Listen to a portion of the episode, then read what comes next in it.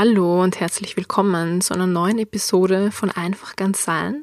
Schön, dass du heute zuhörst. Heute geht's um ein Schwerpunktthema des Podcasts, nämlich um das Reflektieren, um das Hinterfragen des eigenen Konsums. Wenn du den Podcast schon länger kennst oder vielleicht sogar die allererste Folge gehört hast, dann weißt du, dass ich vor einigen Jahren an der Kaufsucht gekratzt habe und damit mir das nicht wieder passiert, um und um potenzielle Rückfälle zu vermeiden, habe ich mir über die Jahre einige Fragen zusammengestellt, zusammengesammelt, die ich heute mit dir teilen möchte. Und es sind fünf plus zwei Bonusfragen, die du dir stellen solltest, bevor du etwas kaufst, falls du deinen eigenen Konsum hinterfragen, reflektieren möchtest, herausfinden möchtest, ob du es wirklich kaufen sollst oder nicht. Die erste Frage lautet, würde ich es auch ohne Rabattaktion kaufen. Früher habe ich jeden Sale mitgenommen, jede Rabattaktion, limitierte Auflagen und ja, ich habe bemerkt, dass das eben Gelegenheitskäufe, Impulskäufe und auch Fehlkäufe fördert. Frag dich daher, ob du das Produkt auch ohne diese Aktionen kaufen würdest. Es kann aber auch sein, dass du schon längere Zeit darauf wartest, dass ein Sale kommt oder eine Rabattaktion. Dann würdest du die Frage ja sowieso mit Ja beantworten. Alles ist in Ordnung, sage ich jetzt mal. Alles ist auch bei mir in Ordnung, wenn ich diese Frage dann mit Ja beantworte. Dann weiß ich ja, ich soll es kaufen. Die zweite Frage ist, stelle vor, du hast einen Konsumwunsch und dann fragst du dich, habe ich vielleicht etwas oder etwas ähnliches, das diesen Zweck erfüllt?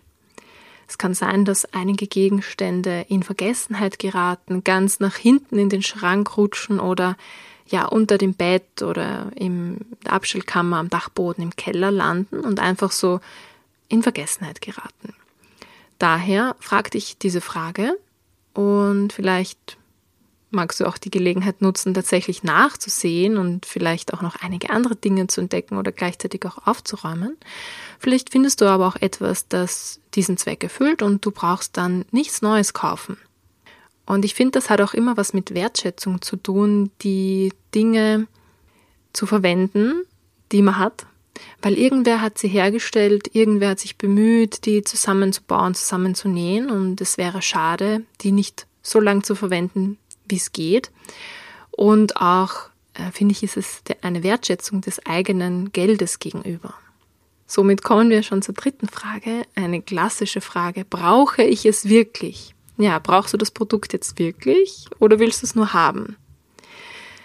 Das ist der kleine, aber doch sehr feine und interessante Unterschied. Manchmal äh, verwechseln wir brauchen mit wollen und ja, durch diesen Medienüberkonsum und durch Rabattaktionen spüren wir das vielleicht gar nicht mehr, was wir wirklich brauchen und kaufen das, was wir einfach vielleicht sogar nur kurzfristig haben wollen. Ja, und ich frage mich dann gleichzeitig auch immer, hm, verwende ich das jetzt so lang, dass es sich ökonomisch, ökologisch und sozial auch lohnt.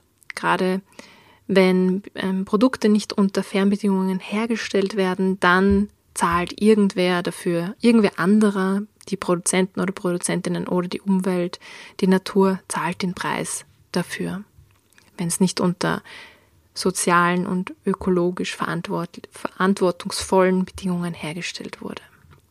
Die vierte Frage lautet, wenn du die dritte beantwortet hast mit Ja, ich brauche es wirklich, kannst du es vielleicht leihen oder gebraucht kaufen?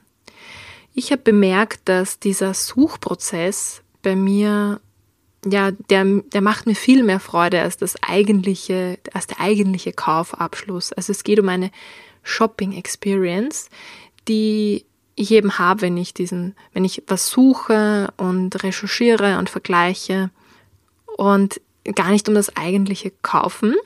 Und deswegen brauchst du es vielleicht gar nicht kaufen, sondern kannst du es kannst es leihen oder eben gebraucht kaufen. Das schont auf jeden Fall die Ressourcen und vielleicht auch sogar das eigene Budget. Und ja, es gibt ja ganz viele, ist gerade irgendwie so am Aufkommen, immer mehr und mehr so Leihservices. Oder ja, du kannst es vielleicht leihen bei Freunden oder der Familie, vielleicht auch gleich mit einem Besuch verbinden. Und ja, das nachhaltigste Produkt ist einfach das, das den Kreislauf nie verlässt. Und das ist das, was wir wollen. Dann die Frage Nummer 5 ist, steht es denn schon seit mindestens 30 Tagen auf meiner Wunschliste? Das setzt allerdings voraus, dass du bereits eine 30 Tage Wunschliste dir angelegt hast. Das ist eine Liste, auf die ich mir notiere, wenn ich einen Konsumwunsch habe, also zum Beispiel kurze Hose, schreibe ich hin, kurze Hose, heute ist der 31.01.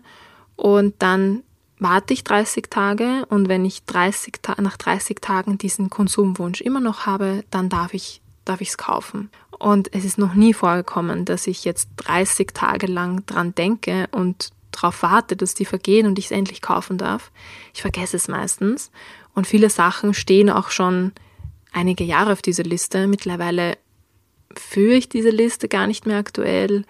Ich habe ungefähr im Gefühl, ähm, ja, dass halt einige Wochen vergehen und dann kaufe ich es mir.